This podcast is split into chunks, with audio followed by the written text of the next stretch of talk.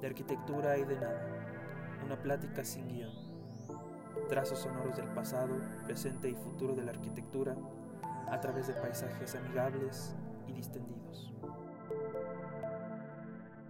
Navegando en una pequeña balsa a través de un pequeño riachuelo, puentes bajos a mucho movimiento, mayor sonido conforme se avanza.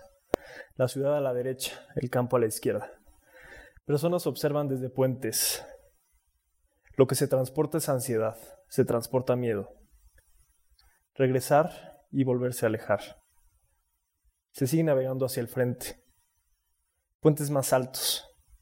Hay menos ciudad, más campo. Pero más sentimientos, más ansiedad, mayor miedo. Palpitar. Dejarse ir. Volver a palpitar. Palpitar. Es pura repetición entrando a un túnel largo y profundo. Pienso en el espacio, navegando boca arriba en el agua. Hay personas presentes, escuchando, observando. Se observa la muerte de frente. Se trata de un recuerdo, el recuerdo de una persona. La muerte, el camino de la vida. Todo lo que se vive, sea bueno o malo, deja el cuerpo, la fortuna y la desventura vista desde las profundidades del sentimiento. Es momento de dejar de lado todo. How easy the soul that has left. Últimas palabras antes de una despedida, antes de regresar al túnel, antes de un viaje, antes del viaje. Continúa la navegación hacia el frente y boca arriba en el agua el sonido que lo compone todo, el ruido de la vida, se diluye y se transforma hasta irse convirtiendo en la nada. Mi primera experiencia con música ambiental fue a través de un álbum de Tangerine Dream en el que se emulaban sonidos de la naturaleza. A través de sintetizadores, máquinas electromagnéticas y no sé qué otros artefactos raros, se reproducían los sonidos de la selva. No estoy seguro a qué edad fue eso, pero seguramente tenía menos de seis años. Fue una experiencia singular y creo que a partir de ese momento desarrollé una particular sensibilidad de cara a la música. Había descubierto la música electrónica. Cumplidos 12 años, escuché por primerísima vez el álbum pop de Gas, el alias más conocido de Wolfgang Voigt, un visionario artista alemán. Al escucharlo, supe inmediatamente que si el espacio exterior o el cielo, como lo llamaba entonces, tenía un sonido específico, debía ser algo similar a eso que fluía desde el cono del monitor e inundaba mi habitación de vibraciones que yo suponía cósmicas. Nunca olvidaré esa primera hora de mi vida en la que abandoné este planeta y me sumergí en una atmósfera totalmente desconocida, plagada de objetos que no obedecían las leyes de gravedad y senderos luminosos que parecían danzar según las notas que alcanzaba a distinguir en aquel desorden perfectamente orquestado. Hoy mi concepción del universo es mucho menos clara, por supuesto. Hay tantas cosas que desconozco que cada vez me es más difícil encontrar una explicación, si no coherente, por lo menos lógica de su funcionamiento u origen. Afortunadamente siempre puedo reproducir una vez más ese álbum e imaginar que lo entiendo todo, como cuando tenía 12 años. Me sentí invadida por una nostalgia inmensa. De pronto en mi mente observaba escenas de un futuro, escenas de un presente y escenas de un pasado. Recordar y vivir, en una visión borrosa y en cámara lenta, de los momentos más importantes de mi vida. Muchas risas, claro que sí, risas de mis hermanos, risas con mis amigos.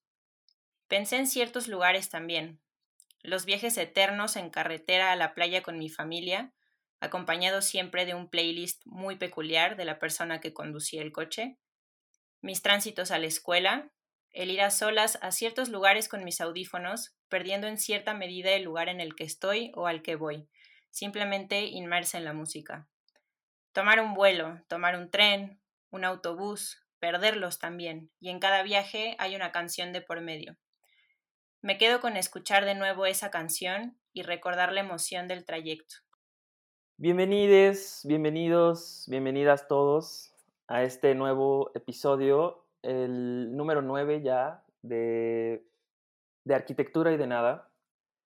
Como ya se habrán dado cuenta o podrán estar imaginando, este, este episodio lo vamos a dedicar a la música, hoy a divagar, a platicar solo un poco de la música. Vamos a estar juntos Calanchini, Karen. Amigos, ¿cómo están? Me gustó mucho escuchar sus, sus impresiones y sus recuerdos. Hola amigos, ¿qué tal? ¿Cómo están? Pues todos muy bien. Sí, correcto. Todo muy bien. Hasta, hasta en estas fechas, este, de, hasta en estas épocas de cuarentena, siempre es un alivio poder platicar con ustedes. Y mm, hoy especialmente porque vamos a platicar de la música que tanto nos gusta, que tanto nos une.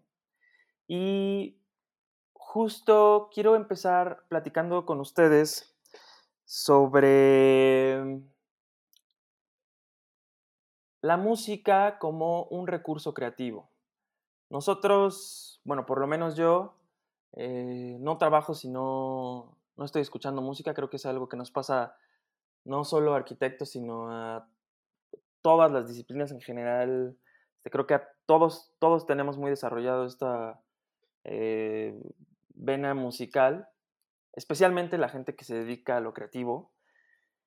Y yo, yo he encontrado en la música mucha inspiración, si le podemos llamar de esa forma, pero también una serie de eh, eh, parangones, una serie de paralelismos entre lo que escucho y lo que estoy haciendo y tarde que temprano me doy cuenta de que lo que estoy haciendo está muy influenciado por el tipo de música que estoy escuchando en, ese, en esa temporada de mi vida ah, o, en esos días, ¿no? O sea, puedes cambiar de repente eh, bruscamente tus gustos musicales porque te hartas de una cosa y te, te mudas a la otra. Y a mí me gustaría que me platiquen ustedes cómo se relacionan con la música para crear. Entonces, ¿cómo les va con eso? Pues mira, justo como tú decías, creo que en nuestra disciplina mucho es pasar tiempo intentando desarrollar ideas y plasmarlas de cierta forma, ya sea por ejemplo en nuestro caso, quizá más como Karen y yo o Gonzalo, Em, que, vamos más hacia escribir, hacia desarrollar ideas en, palabra escrita, en investigación, en fin. Y en su caso, o sea, Gustavo, Fede, Lisa, un poco más van hacia plasmar sus ideas en, planos, en plantas, en conceptos, en, en ideas que van más ligadas a el espacio construido.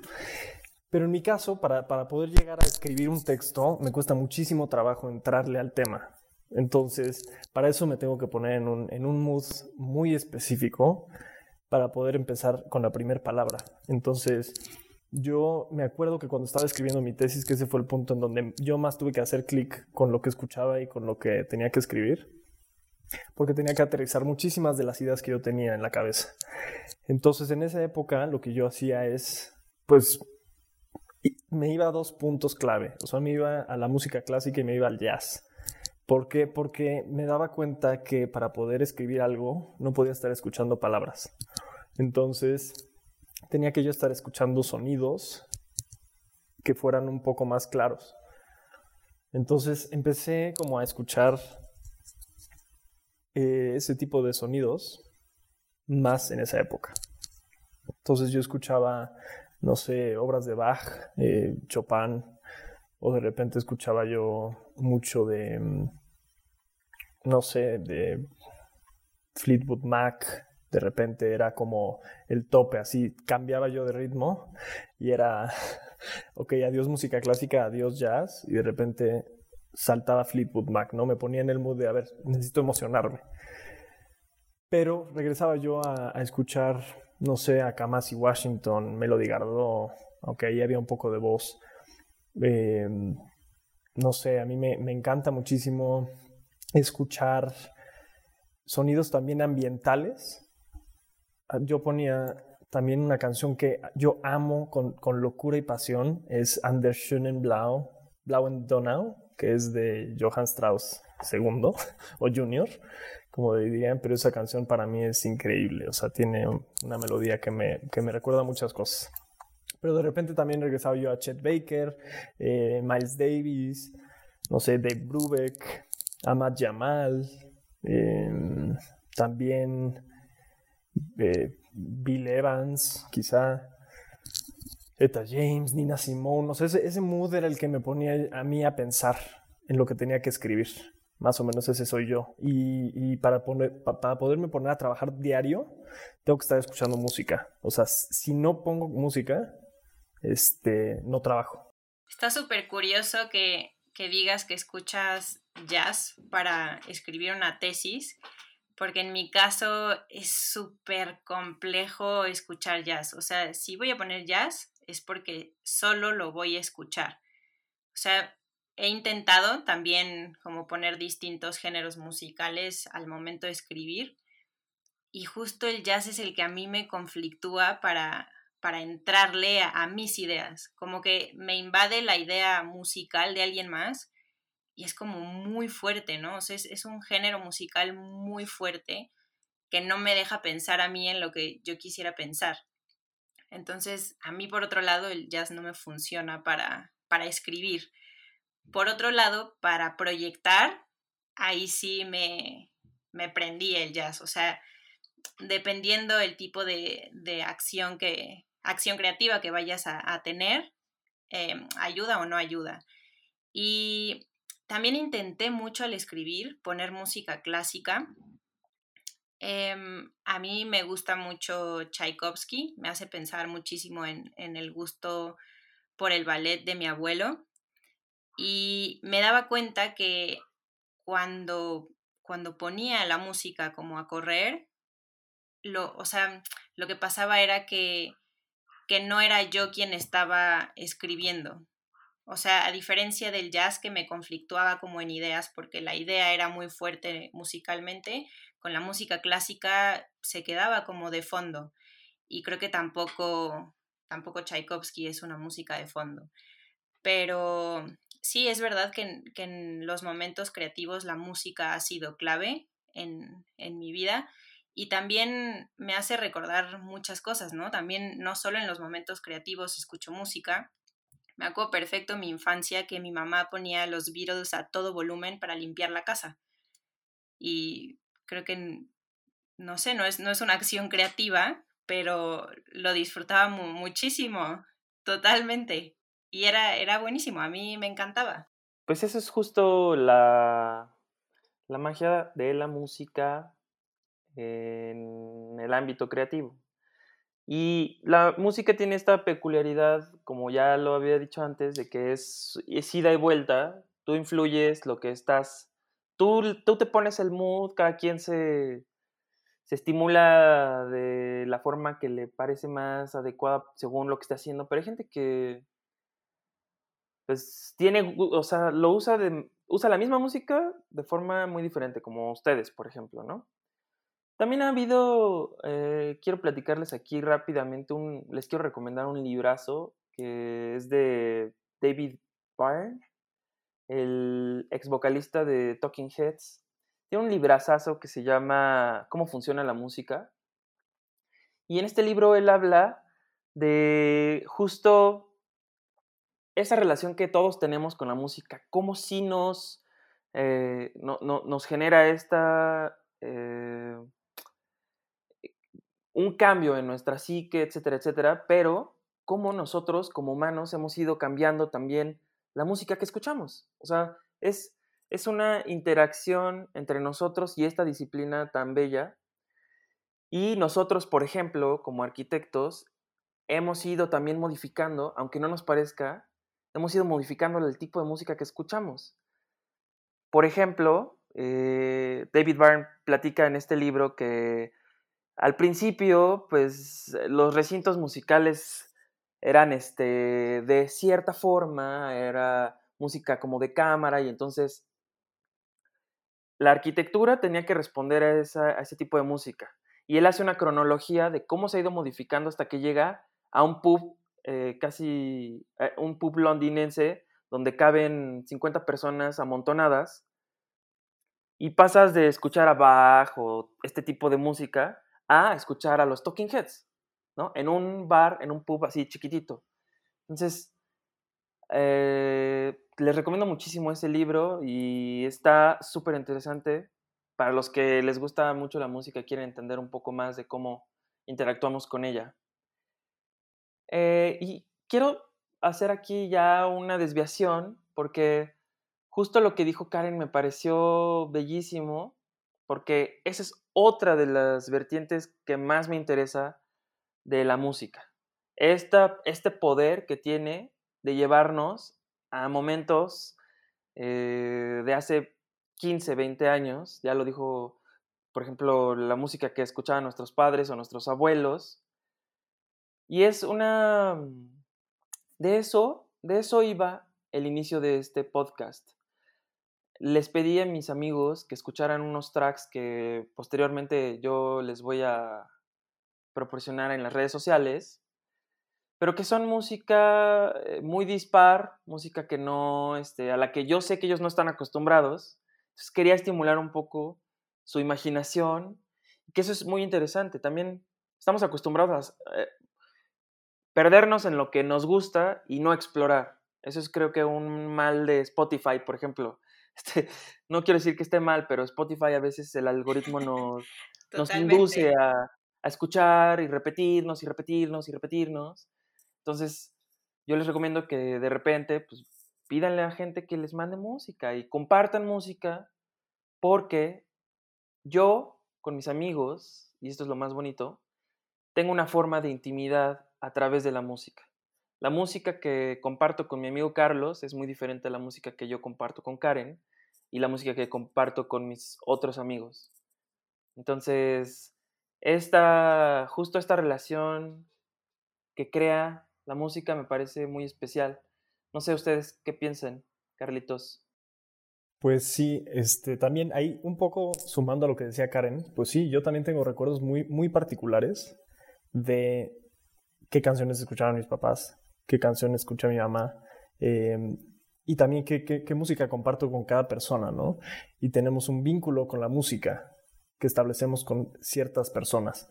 Y efectivamente creo que no sé, yo les podría comentar aquí en este sentido, ¿no? O sea, con mi mamá, por ejemplo, yo conocí a Stevie Wonder, a Earth, Wind and Fire, a Barry White, pero también me fui a conocer a los hermanos Castro y a conocer a Luis Miguel, por ejemplo, con mi mamá, que eso no lo conocería con mi papá.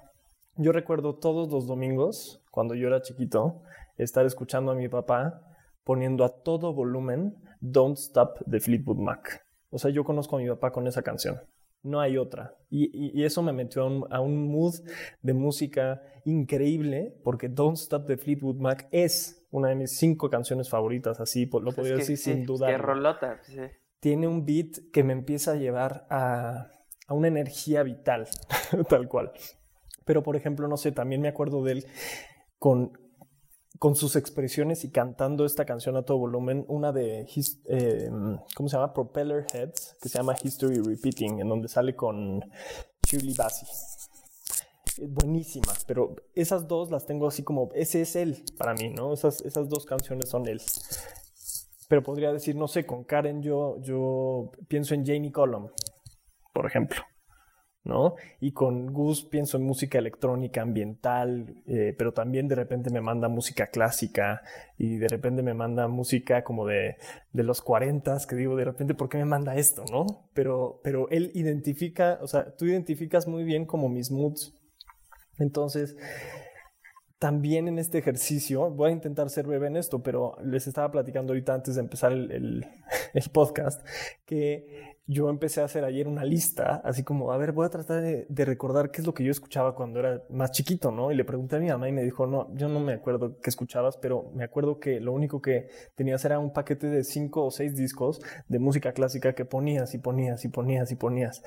Son unos discos que, no sé, creo que le regalaron a mi papá y decía, haz de cuenta, las mejores sinfonías, eh, lo mejor de Beethoven. Entonces yo tenía esos discos y los repetí, y los repetí, y los repetía.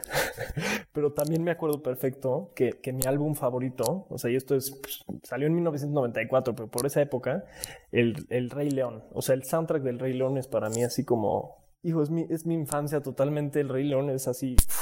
Nunca he visto El Rey León. No lo puedo creer, no, Eso sí me estás fallando. Lo siento. Fuertes declaraciones aquí de es, Esa es mi infancia completita. Lo siento, ¿no? No lo he visto ya. Algún día, lo prometo. No, las, estas películas son buenísimas, los soundtracks. Este, yo tengo amigos que justo ponían los soundtracks de estas películas para trabajar en las entregas y se los echaban completos. está sumando Hans Zimmer con Elton John, entonces es una es una sinergia increíble. Sí, el soundtrack lo conozco. De hecho creo que por ti, Juan, sí, pero la película no no la he visto. O sea, tengo la, música, pero pero no lo visual. Sí, sí, la, vemos juntos. Definitivamente. Y, bueno, y, seguía y ya nada más como para cerrar rápido esto es, creo que un poco también va en cuanto a estos soundtracks, no sé, o sea, también otro que tenía yo marcado, así los enlisté así, 1997, Titanic. Yo escuchaba una y otra y otra vez el soundtrack de James Horner, de Piapa, me lo sabía perfecto. Así me hizo la vida imposible mi hermana. me llevaba a sentir muchísimas cosas. O sea, era como sentirme en una película. Leonardo DiCaprio. No, no Leonardo DiCaprio, porque la canción que menos me gustaba, la canción que menos me gustaba del álbum era justamente la de Celine Dion. Las que más me gustaban eran las, las, las que eran como sinfonías de esta orquesta que, que grabaron, pero eran canciones también adaptadas de canciones viejitas. Bueno, y hay una que me acuerdo muchísimo que se llama Near My God to See, de Salonisti, que es brutal de ese álbum. Pero también, por ejemplo, identifico a mi primo, a mi primo Fran, lo identifico con eh, Good Charlotte. De, ah. de, el álbum de Young and the Hopeless, yo me echaba y me sabía con el perfecto Lifestyles of the Rich and the Famous. Y eso es totalmente algo fuera de mi panorama ahorita. Sí, claro. O por ejemplo, nosotros no podemos aislarnos de nuestro entorno musical no, no, tampoco, totalmente, no queramos. Y, y, y, eso también está bien padre, porque al final vuelves a escuchar, estoy seguro que si te ponen esta rola que juras que no es de tu, que no está en tu radar, y, te la sabes y además te va a emocionar y te va a traer buenos recuerdos. Totalmente. Es esta idea de Proust, esta, este acercamiento prustiano a la música, de que vas a revivir tu infancia y casi, casi como darle la mordida al pastelito ese que te lleva a tus a tu casa, al patio de tu casa cuando tenías siete años, ¿no? Ese patio de mi casa es, no sé, The Parent Trap. El, el soundtrack de The Parent Trap. O sea, tenía Natalie Cole, pero tenía Glenn Miller, pero tenía Nat King Cole, The Beatles. Tenía todo ese soundtrack. Es, es una cosa brutal que, que es infancia totalmente. Pero con mi hermana, no sé, era Britney Spears este, Upside Down Backstreet Boys. Pero Backstreet Boys es Club 7, o sea, yo era así también fan, pero era, eran buenísimos. Me, ponía a bailar con mi hermana. Eso es algo que yo no, yo no aceptaría así este, en una reunión formal, pero la neta es que sí, eso sí lo ubico perfecto. También pues por mis hermanas, pero, pero la neta es que sí, hasta me ponía a bailar y me, me aprendí varias coreografías, ¿eh? Es, brutal. No, sí, yo también. Yo con mi hermana y mi prima, esto era lo que escuchábamos. Pero también tenía, tenía dos influencias. O sea, estaba la fuerte como de, no sé, también estaba escuchando YouTube, eh, no sé, Beautiful Day en el álbum All That You Can Leave Behind. Pero también estábamos escuchando King empezó como por ahí de 2004. Entonces, híjole, Hopes and Fears también fue, fue un álbum que me abrió el este, panorama. estamos dando datos biográficos. Ya todo el mundo sabe exactamente qué edad tenemos. ¿En qué, edad tenemos? Totalmente. no sé, 2000, 2000 en el año 2000, totalmente. No sé, Coldplay con Parachutes, por ejemplo, también. Ese es otro, así se abren panoramas increíbles. Y eso, eso es lo que decías tú. ¿Cómo, cómo, cómo nos identificamos? ¿Cómo recordamos? Ahora que, mencionas a Jamie Cullum y que con Jamie te acuerdas de mí, no puedo dejar de mencionar en 2015 aquel viaje a Stuttgart a visitar a mi amigo Juansi, que me dejó, me dejó súper plantada en la estación de tren porque estaba dormido, ya que había uh. tenido entrega, que todos lo sepan. Pero ese viaje fue increíble porque Juansi de sorpresa compró unos boletos para ir al Jazz Open y justo iba a estar Jamie Cullum. Y yo me acuerdo perfecto, no, no, Gus, fue, fue increíble porque éramos seguramente los únicos o los pocos mexicanos en ese concierto. Definitivo. cuando, cuando salió Jamie, es que Juan y yo no parábamos de bailar. O sea, toda la gente, sí, sí, toda la gente estaba como disfrutando, sí, pero como muy, muy alemanes, muy, muy serios. Como personas normales, ¿no? sí, como personas normales. Nos voltearon a ver con Juan y yo estábamos, pero bailando como si fuese una fiesta en la que la combi cierra la calle y fuese el último día de tu vida en el que vas a bailar. Fue increíble, me quedé, me quedé sin voz después de ese concierto. Y, y es curioso también que, que con Gus también fui a un concierto increíble.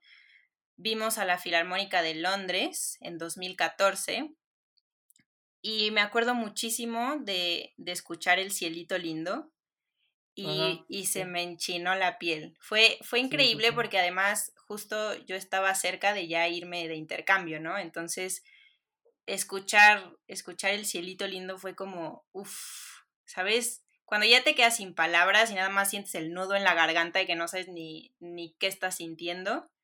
Qué padre. Y, y también con, con Gigi, que nos iba a acompañar en este episodio, pero desafortunadamente tuvo, tuvo algo importante que hacer. Pero también con él compartí un concierto increíble, me parece que en 2016, y fuimos a ver a Coldplay. Y, y me acuerdo perfecto, sí, súper fresas, pero bueno. Andamos muy fresas en este podcast. Estuvo bien bueno, o sea, las luces y Gonzalo también que cantaba con el alma, así dejó los pulmones en el Foro Sol. La verdad es que disfruté muchísimo de esas experiencias. No me imagino a Gonzalo, porque Gonzalo es una persona que yo no relaciono así como no, hombre. este euforia musical. Siento que. Ay, no, cuando se mete a, echarle una ranchera o a echarle a un Luis Miguel, bueno, le mete el feeling, pero con todo. O sí, a o sea, este, José José. Uf, con él sí, sí, te puedes poner a echar una cantada de esas. Dale dos tequilas, ponle Luis Miguel, ponle Intocable y bueno. No para Ándale, ya. sí, sí, sí, Aquí vamos a, vamos a descubrir a Gonzalo. ¿Qué más? Los, gustos culposos de Gonzalo. Sí, échatelos. Hay que se enteren todos. Ya, bueno, si me los echo es que también los escucha conmigo, entonces. Mejor aquí lo dejamos. Bueno, eh, también pensando en esto de los recuerdos, que la explicación que dio Juansi de lo que escuchaba con su papá, lo que escuchaba con su mamá, con su hermana y tal, yo también tengo como música muy grabada con ciertas personas en mi familia. Con mi mamá siempre serán los Beatles, siempre, para todo. Y sobre todo de un tiempo para acá, cada vez que escuchamos Hey Jude es, es así como ritual, ¿no? De mi madre y mío. Es, es fabuloso. Y, y, justo con Hey Jude me acuerdo mucho de ir a un partido de la Champions. A mí no me gusta el, el fútbol, pero fui a ver al, al, Manchester City contra el Tottenham, me parece, espero no equivocarme, si hay algún fan por ahí del fútbol. Partidazo, ¿no? Deja tú el partidazo, o sea, cuando... El ambiente. Cuando la gente se pone a cantar Hey Jude en el estadio es brutal, así, o sea, creo que me habría encantado vivir en esa época y escuchar esa canción, vamos, como original, pero sí, también se me enchinó la piel y eso, eso es un recuerdo siempre con mi mamá, ¿no? Los Beatles. Pero también con mis hermanos, me acuerdo que escuchaban muchísimo Bob Marley. O sea, todas las canciones de Bob Marley me las, me las sé de memoria y, y, y me las aprendí de niña. Me encantaba. Y pues también entre mi tía, mi madre, mi papá, escuchar a Elvis, escuchar Chuck Berry, escuchar The Temptations, también era como clásico de, de mi casa. Y también he tenido la fortuna de tener amigos como ustedes, como Juan y como Gus y muchos otros más que me han introducido al jazz, que me han enseñado más música clásica, que me han enseñado también, saben, los orígenes del punk inglés y la verdad es que lo agradezco mucho, ¿no? Si no, igual y seguiría escuchando Harry Styles todo el día. Que no está mal. no está mal porque es, bueno. Eso es, eso es bueno, sí. Eso es otra cosa que eh, sucede mucho con la música. La, música también, no todo es este, miel con la música. La, miel la, música también produce ahí disonancias que, y prejuicios. También eh, tenemos esa, esa tendencia a, cuando somos más jóvenes, por ejemplo yo, que al principio, pues cuando eres joven, te crees que tu música, la que tú escuchas, pues es la mejor y toda la demás, pues no, no vale la pena y te clavas y tienes como... Bueno, yo lo he platicado con muchos amigos, creo que muchos hemos pasado por esa, por esa etapa de soberbia musical, que qué bueno que la dejamos atrás todos eh, eventualmente. Y me gustaría también eh, hablar quizá de cómo la música no necesariamente es creada a propósito, que esto es algo muy interesante. Lo que dijiste esto de la sensación de estar en el estadio y todo eso, todo eso son, eh, es una morfología musical, o sea, al final estás escuchando miles de voces que eh, al mismo tiempo de repente se conjugan y, y están creando algo musical sin pretenderlo. Lo mismo sucede, hay mucha gente que, que está muy clavada en esta onda de hacer grabaciones citadinas y de repente con elementos que se agarran de la ciudad empiezan a generar música que, que de otra forma otra, que, que, otros quizá con menos sensibilidad no, no, no podríamos entender. Pero ellos van y son como, están en la espera y están cazando estos elementos que después convierten en música. Yo conocí a un gran músico que tristemente falleció. Se llamó Enrico Montero. Enrico Montero es reconocido, pues en México por lo menos bien, en Latinoamérica yo creo que también en Europa también lo conocían bastante, porque se dedicó a grabar eh, sonidos de insectos, por ejemplo, ¿no? Y, pero digamos, o sea, bien clavadote en, en los sonidos.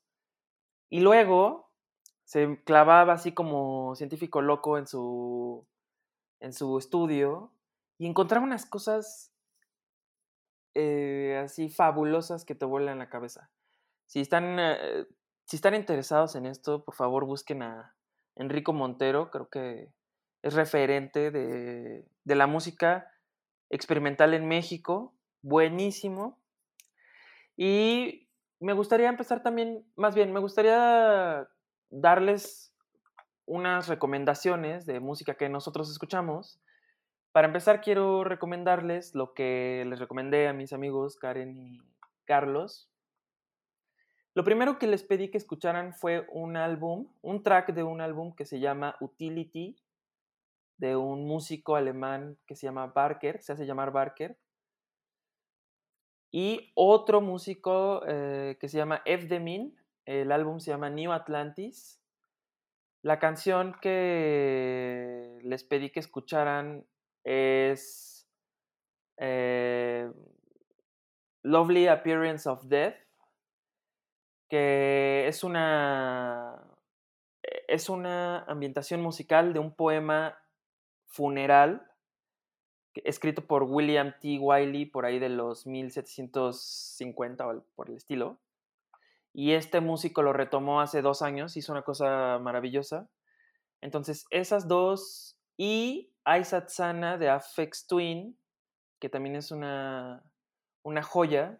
Afex Twin, este, solo por curiosidad, métanse a sus videos o lo que ustedes quieran y den clics así random y todo es diferente, nada se parece, pero empiecen por Aisatsana, que es una música muy bonita, muy tranquila, muy digerible, hermosa, para la mañanita.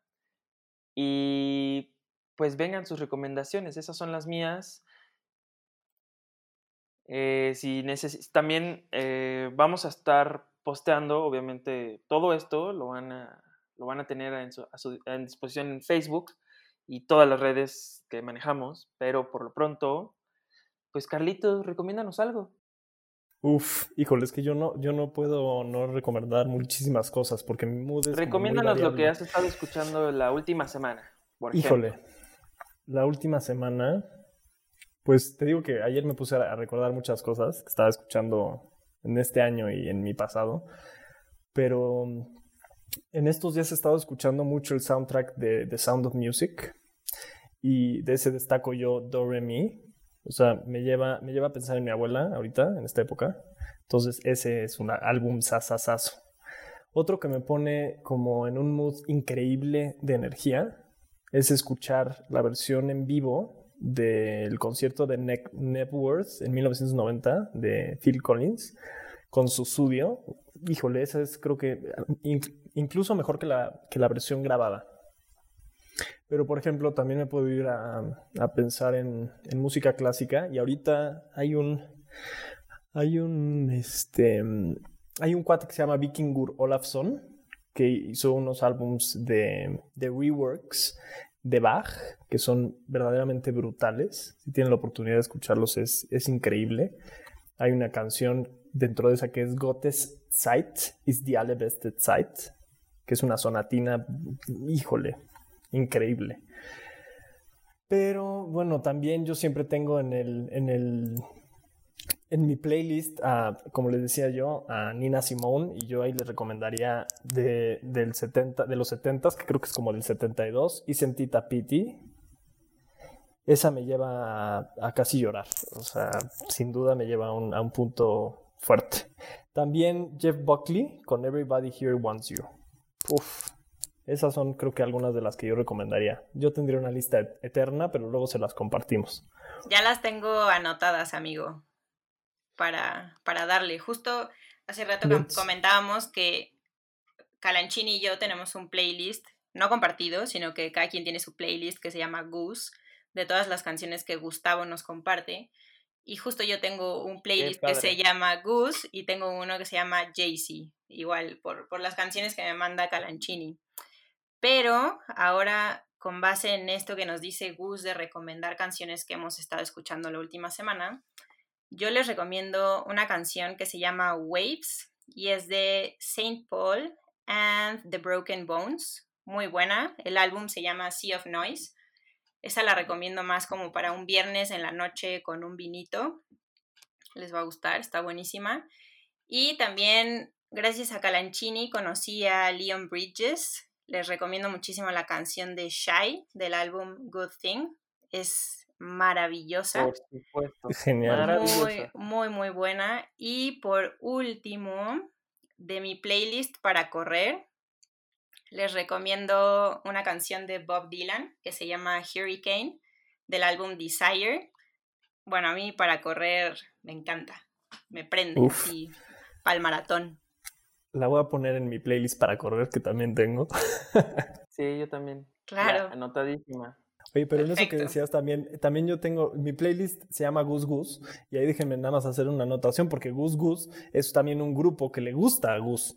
sí, es verdad. bueno, eh, Recomendadísimo, búsquenlos, unos islandeses buenísimos. Justo ayer estaba platicando con Fede y con Fanny, que son mis roomies, eh, que eh, nos pusimos a ver Anchor Song de Bjork, un video cuando ella es jovencísima y pues estábamos vueltos locos, ¿no? Porque es impresionante lo que logra Bjork vocalmente en ese, en ese performance. Y, Gus, y después vimos Gus Gus, que son cosas como diametralmente opuestas, son, pareciera que no tienen nada que ver, pero resulta ser que en alguna entrevista eh, Bjork platica que lo bonito de vivir en Reykjavik, que seguramente es así chiquititito, es que ella podía escuchar a Gus Gus ensayar del otro lado de la calle. Entonces ellos son, son, son ese tipo de cosas que, que, ahí se van tejiendo las historias. Seguramente eso nos da para todo otro episodio de eh, cómo los músicos se relacionan entre ellos y así. Pues espero que estas recomendaciones les gusten, que se acerquen a la música con unos ojos diferentes. Yo les pedí a mis amigos que hicieran el ejercicio como si se metieran al cine solos. ¿Sí? Van al cine, no conocen, se fueron a la cineteca sin saber qué, llegaron, compraron el boleto, no sabían qué película es, ni el director, ni nada. Llegan, se meten y empiezan a ver la película. Así es como les recomiendo que se acerquen a la música con ojos claros, con oídos limpios, sin prejuicios, denle al reggaetón también si les prende, denle al dancehall, denle al punk, denle a la música electrónica, no se queden, experimenten, traten de este, expandir sus horizontes musicales, ya me puse aquí, este, parece que estoy haciendo un comercial de, de, de Limer, ¿no? es que creo que está, está muy ahí en mi subconsciente.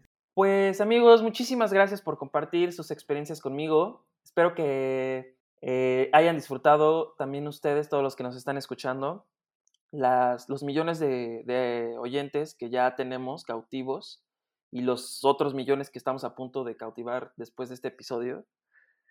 Eh, queremos decirles que agradecemos muchísimo los comentarios que nos envían y por favor no dejen de hacerlo. Manden más comentarios, platíquenos qué les gustaría escuchar, qué les, de qué les gustaría platicar. Y eventualmente, pues también un día vamos a invitar a personas si están interesados, escríbanos y ahí poco a poco vamos a ir programando eh, invitados, sesiones con invitados. Por favor, Carlitos, cuéntanos dónde nos pueden encontrar y dónde pueden estar al pendiente de nuestros contenidos. Justamente, recuerden buscarnos como de arquitectura y de nada en Spotify y en Apple Podcast y seguirnos, comentar y recomendar en redes como mies.mx y miestvcom. Pues esas son, esas son las cosas, amistades. Gracias por seguirnos escuchando, como decía Gus. Sigamos hablando juntos de arquitectura y de nada. Chao. Arquitectura y de nada. Una plática sin guion.